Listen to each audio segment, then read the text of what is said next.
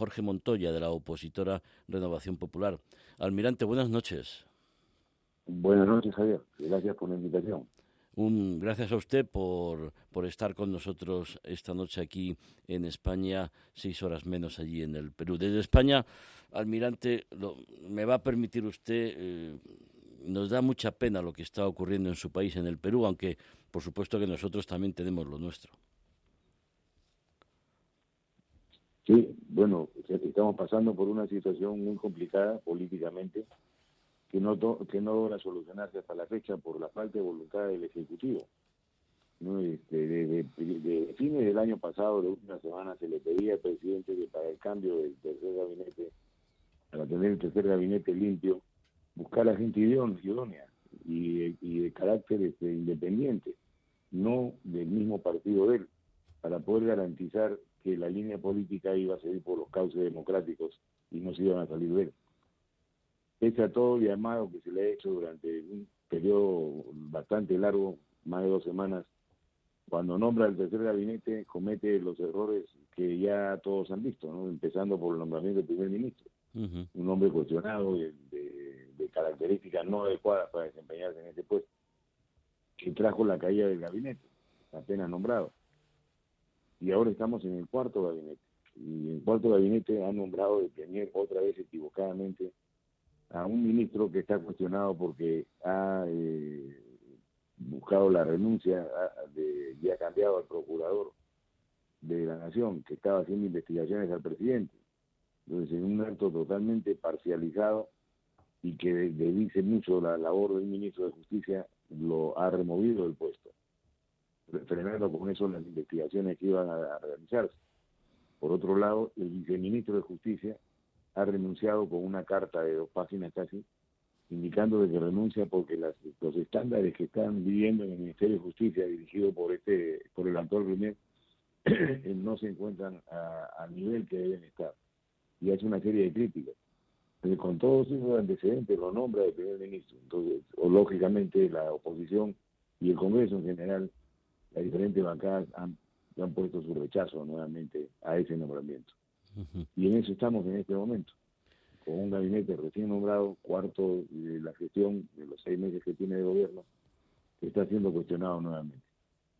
Señor Montoya, mm, estoy leyendo un comunicado de, su partido, de, la bancada de Renovación Popular, moción de vacancia presidencial, fechado el 2 de febrero en, en Lima. ¿Piensan ustedes que pueden tener éxito con esta iniciativa de intentar remover de su cargo al, presidente? Eh, lo que hemos hecho es este, manifestarnos que los análisis para la permanencia del presidente y los espacios que hemos dado para su eh, corrección política y encauzamiento democrático no han dado resultados y que no vamos a ganar nada si, eh, eh, las interpelaciones a los ministros o la censura porque no va a cambiar la línea principal de gobierno y que la vacancia es una posibilidad. Ahora hemos hablado de promover la vacancia porque ya se presentó una moción en el año pasado, no fue coordinada y no, no se llegó los votos necesarios. Lo que vamos a hacer es este, tratar de, de convencer a la cantidad de votos que se requieren para poder presentar la moción de vacancia. La moción de vacancia está elaborada y guardada, no, no se ha presentado a nadie y no se va a hacer hasta no tener los votos necesarios. En paralelo hay otra acción que se está realizando que es la acusación constitucional por traición a la patria, que la va a ver la Comisión de Acusaciones Constitucionales, que el día de hoy justo se va a presentar eso. Señor, señor Montoya, ¿cómo viven los peruanos una inestabilidad política de tal calibre cuando entendemos que es lo que pueden necesitar, como necesitamos los españoles, un gobierno solvente que les ayude a superar la pandemia del coronavirus, la crisis económica, el empleo y, sin embargo, el gobierno está como está ahí en el, en el Perú. Sí, bueno, están muy preocupados y la gente ya está cansada de, esta, de este constante de criticar a los gabinetes, se cansa de la oposición, se cansa del gobierno. Estamos viviendo una situación de hartazgo general que no puede continuar y es por eso que el Congreso, con la responsabilidad que tiene de representar a, todos los peruanos, porque estamos representados en el Congreso todos los peruanos por 130 congresistas, este, vamos a actuar de la manera que corresponde. Vamos a defender la democracia, vamos a defender el Congreso vamos a evitarle que intente cerrarlo porque el presidente tiene esa intención y vamos a seguir legislando en provecho de las grandes mayorías en el periodo eh, eh, mientras hacemos la, la lucha política para conseguir este mantenernos en democracia. O sea, vamos a hacer eso y, los peruanos saben que estamos trabajando de esa manera, tenemos apoyo de la población, tenemos este, también el apoyo para los temas legales de, casi todos los constitucionalistas que tenemos en el país, están de acuerdo con las medidas que hemos aplicado. No nos hemos salido ni un milímetro de la constitución ni lo vamos a hacer. Y esperemos que vamos, esperamos tener resultados positivos en poco tiempo.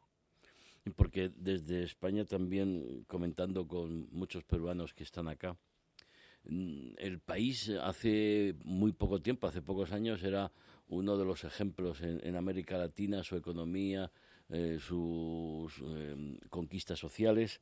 ¿Cómo hemos podido llegar hasta esta situación? Los peruanos, ¿piensa usted que ya con esta experiencia de gobierno pueden estar vacunados de este tipo de opciones populistas y extremistas? Sí, definitivamente el populismo no va a pegar en el país porque el, Perú conoce qué cosa es el comunismo y, que, lo hemos vivido en la lucha contra el terrorismo durante casi 20 años. Este, lo que sucede es que ha habido efectos en la aplicación de la economía creciente que hemos tenido en los últimos años y ese efecto ha sido olvidarse de sintonizar con las clases más necesitadas y solucionar las diferencias que existen en el campo social que son tremendas. Eso es lo que ha ocasionado que salga una persona como Castillo, el presidente, como un rechazo de la población al sistema que estábamos viviendo. Entonces, esto tenemos que ser autocríticos y saber que hay que corregir. Y corregir este significa hacer grandes cambios en el tema de la distribución de la economía entre todos, el hacer que se aproveche la riqueza que se está acumulando, en dar mejores atenciones a la parte social que la que se tiene, mejorar el sistema de salud, es básico, mejorar el sistema educativo también es importante y prioritario y con eso las cosas van a ir por un mejor cauce, la gente se da cuenta que sí funciona el sistema y que lo que han fallado son los políticos que estuvieron a cargo de ese gobierno durante ese periodo. Eso, es real, o sea, hay que reconocer que nuestros políticos fallaron, se olvidaron de la población, no se improvisaron con ella y siguieron creciendo. Esa acumulación de riqueza sin que haya habido una distribución adecuada a través del servicio del Estado a los sectores más necesitados no ha funcionado. Porque, mm, eh, señor Montoya, ¿piensa que puede haber un movimiento orquestado en toda América Latina para llevar a populistas de extrema izquierda al poder en todos los países que puedan? Estoy pensando ahora mismo no ya solo en el Perú, sino también en Chile, que donde ya lo han conseguido y veremos si lo logran en Colombia. Sí, yo estoy convencido que lo hay. El Foro de Sao Paulo viene funcionando ya hace muchos años y todos los años se reunían y, activaban su, su, tema de planeamiento sobre lo que iban a hacer a futuro, asignaban tareas a los diferentes partidos políticos eh, comunistas que asistían y se han mantenido vigentes entre ellos y a espaldas de la derecha que no los miraba, o sea, no los consideraba una amenaza. Y ellos han ido avanzando poco a poco. tenemos el caso de Bolivia, muy fuerte, eh, Colombia está, con sus problemas, Ecuador también, han disminuido ahora un poco, pero sigue latente. ¿Por qué? Porque la ideología que están tratando de difundir a través de ese foro sigue caminando. El tema de Bolivia con Evo Morales y su UNASUR, que es este, tratar de formar una, una república de naciones originarias de la, de la región, es tremendo. Eso es romper las fronteras y destrozar el sistema actual a haber una reunión en el Cusco el año pasado y se hizo todos los reclamos posibles y se suspendió. Y después se anuló. Pero siguen ellos con eso en la cabeza y eso afecta a toda la región. Iberoamérica está en peligro con este tema.